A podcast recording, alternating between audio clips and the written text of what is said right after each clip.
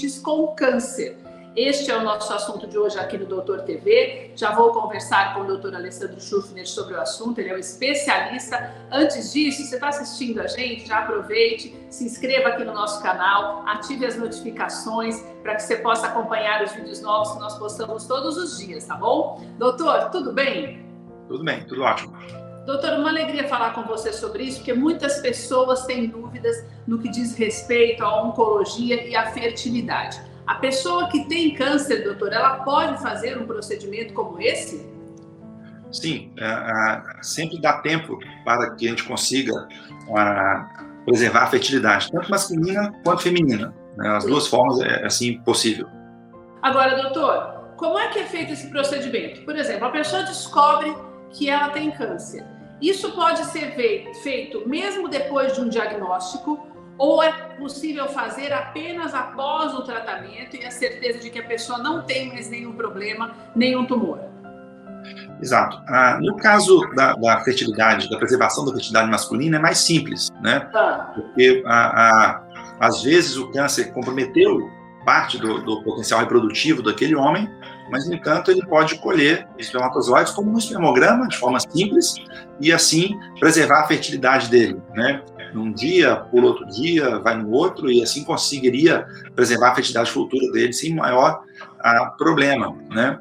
Já a mulher é um pouquinho mais complexo, né? Primeiro porque a gente vai ter que estimular a ovulação muitas vezes, né? Para produzir ah, óvulos, mais óvulos. Naturalmente, a mulher produz um óvulo por mês, então a gente quer mais, vai ter que usar medicamento. Então, quando é um tumor ah, sensível a, a, aos hormônios, femininos, principalmente estradiol, é um hormônio que o ovário vai produzir em grande quantidade após o estímulo da ovulação, a gente pode então comprometer esse prognóstico desse câncer, né? Então, muitas vezes o oncologista não, não nos permite fazer um tratamento como este. Outras vezes, por exemplo, a gente vai coletar o, o, o óvulo dessa mulher guiado por um ultrassom transvaginal, né? Então, gente vai passar pela vagina e atingir o ovário. Ah, e algumas vezes o câncer está exatamente ali. Né?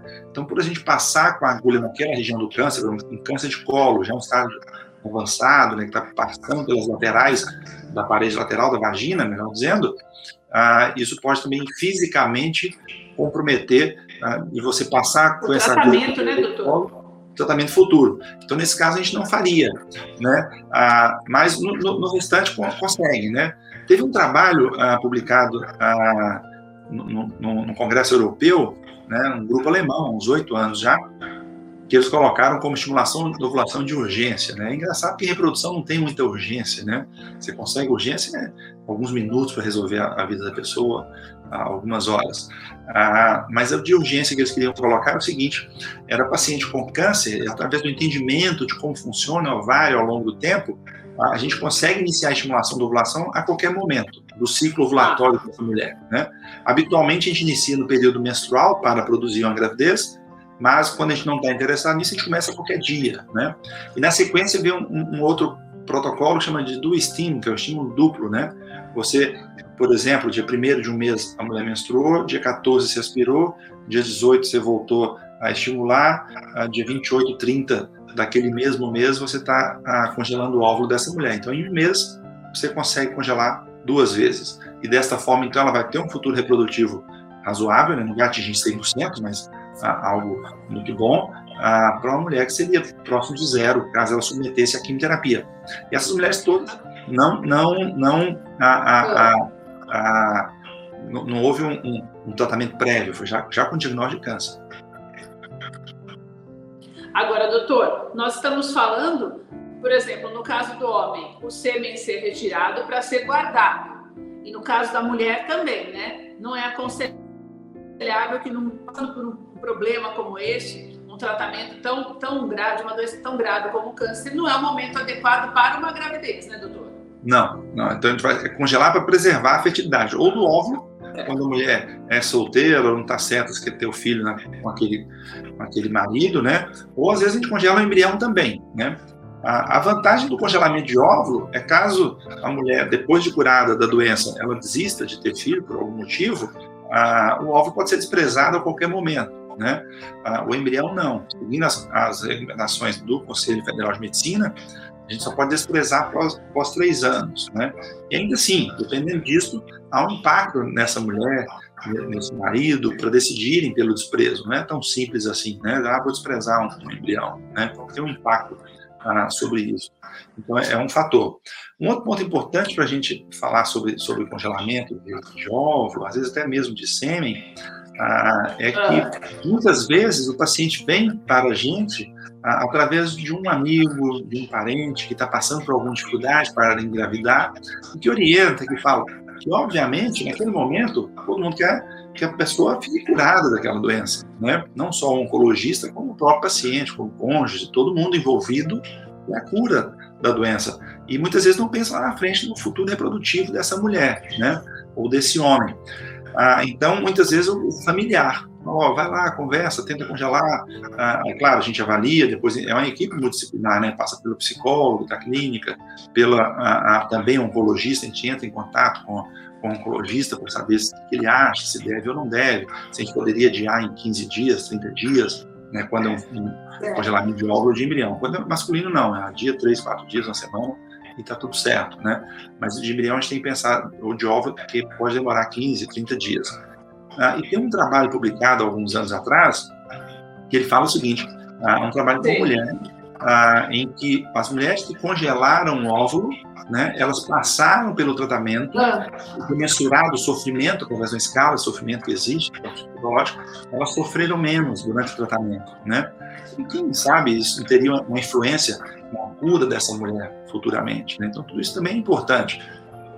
Pelo fato de saber que vai ter um futuro, né, doutor? Claro, claro, a pessoa luta com mais. uma criança para amar, a criança muda muito a vida da mulher, né, doutor? É um sonho, né, maternidade. Sim, possivelmente. Ela, ela vai conseguir passar pelo tratamento de forma mais querendo combater de fato a doença. Né? Agora, doutor, antes da gente finalizar, se a pessoa descobre uma doença como essa, tanto, tanto homem quanto mulher, já no estágio um pouco mais avançado, que já demande logo de cara um, uma quimioterapia, quimioterapia mais forte, mesmo assim, eu posso fazer a retirada desse, desse óvulo ou do, do esperma? Ah, vai, o, do espermatozoide, sim, sempre pode, é rápido, né? O do óvulo vai depender Mas aí, do doutor, não pode estar, o, o câncer não pode ficar líquido e passar para a criança, isso é uma bobagem? Não, não, não, não ficaria. A, porque a gente vai congelar a célula, né? Nós vamos congelar óvulo e pode congelar espermatozoide, entendeu? Tá. Então claro não, que... tem, não, não tem aquela coisa de que eu posso já automaticamente ter um problema como esse já estar transmitindo para o meu filho. É, não, não a né? transmissão é? não. Não. Pode haver alguma coisa tá. geneticamente tá. falando, né? Então, ah, é um câncer geneticamente relacionado. Mas não por causa desse procedimento, né, doutor? É um procedimento seguro, né, doutor? Vale a pena. E outro ponto importante falar é com relação ao tempo, né? Então, ah, congelou hoje, mas eu só vou poder usar, poder usar daqui a três anos, cinco anos, dez anos. Não faz diferença, né? Tanto o óvulo, quanto o espermatozoide, quanto o embrião, a, a, o, do ponto de vista de biologia da, daquela célula, daquela, daquele conjunto de células está congelado, pode ser para sempre, não faz diferença, entendeu? Existem outras formas de tentar ajudar esses, esses, essas pessoas, né, esses homens, mulheres, que uso determinados medicamentos, que há uma proteção parcial da gônada, né, do testículo contra do ovário, mais do, do ovário até.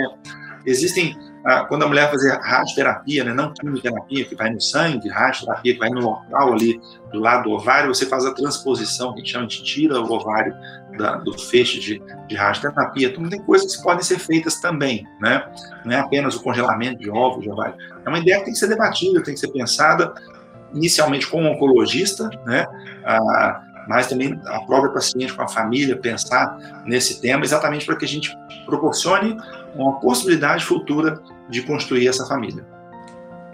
E você que está assistindo a gente, já fica o recadinho. Não se esqueça, se inscreva aqui no canal, ative as notificações para você já receber o aviso, porque está chegando aqui conteúdo novo todos os dias. E você que está nos ouvindo pelo podcast, você pode também nos ouvir por todas as plataformas digitais. Um beijo para você, até a próxima.